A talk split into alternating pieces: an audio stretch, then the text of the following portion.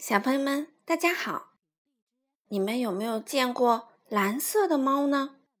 就是那种从头到脚都是蓝色的猫。今天我们的主人公就是这样一只猫，一起来听听这个故事吧。名字叫做《我是一只蓝色猫》，作者呢是法国的安娜·米尔曼，绘画是法国的。埃里克·加斯泰，由周国强翻译。我是一只蓝色猫，喵！我是猫，可并不是一只普通的猫哦。我是一只蓝色猫，没错，从头到脚都是蓝色的。我觉得自己好美，好美。不过，并不是所有人都这么看，这我知道。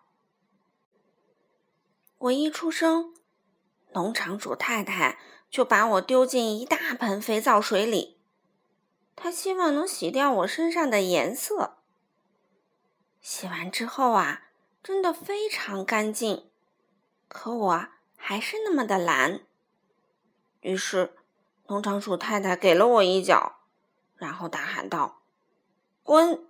这里的屋顶是红色的，草是绿色的，麦子是黄色的，猫该是灰色、棕色、黑色，或是虎皮色的。”就这样，我离开了家。为了吃饱肚子，我逮老鼠，爬上树枝或屋顶。因为我像天空一样的蓝，老鼠认不出我来。它们东蹦蹦，西跳跳。这时，嘿，一小块天空从天而降，那就是我来也。我好想抓住一些黄色、红色、绿色的小老鼠。哎，它们全都是灰色的，像云一样的灰色，像下雨天一样暗淡的灰色。可我啊。更喜欢欢快的颜色。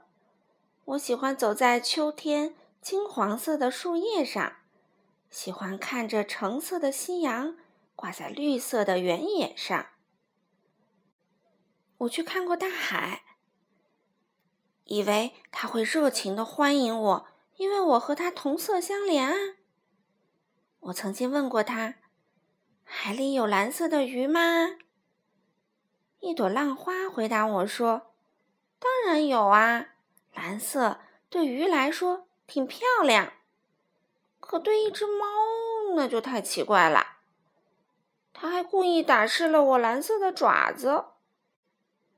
我心情沉重的离开大海，决定到大城市去闯荡一番。马路上尽是急急忙忙的行人。我不用太担心会引起他们的注意。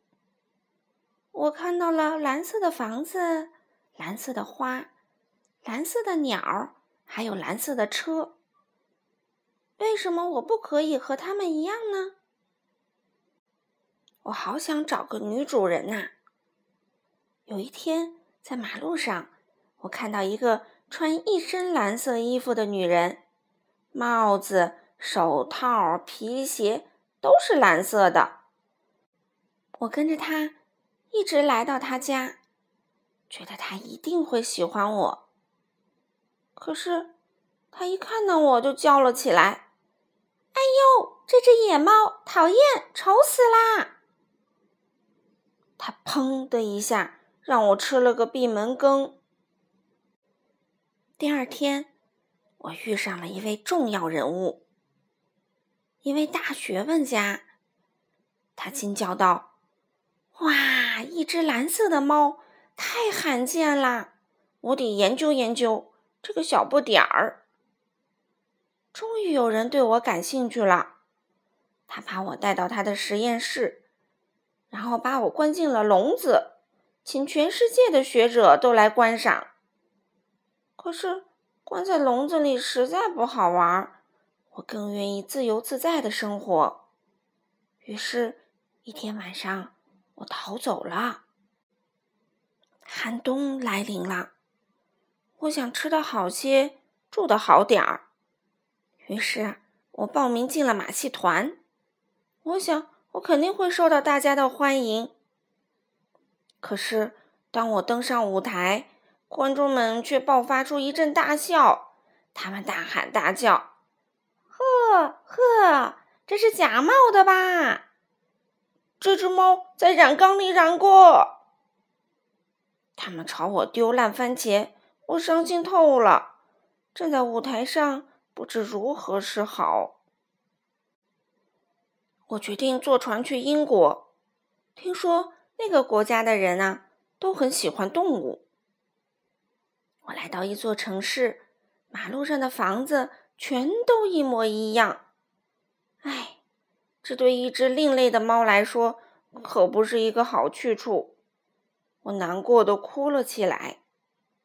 突然，一个温柔的声音对我说：“漂亮的蓝猫，不要难过呀。”我抬起眼，看到一个小姑娘，一个以前。我从没见过的小姑娘，她的头发比松鼠的尾巴还要蓬松，比太阳的颜色还要红，还要亮。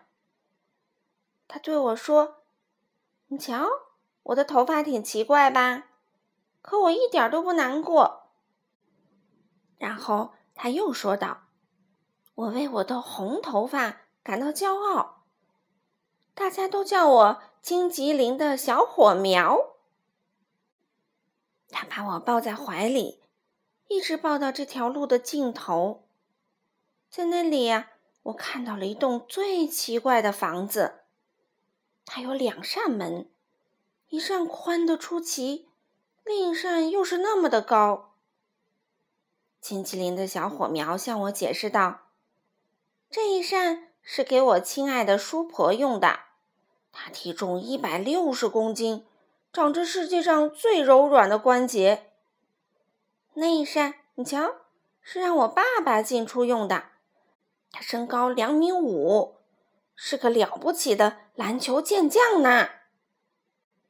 我们走进家里，金吉林的小火苗给我介绍他的叔公，一位白胡子的老先生，穿着一条大方格的裙子。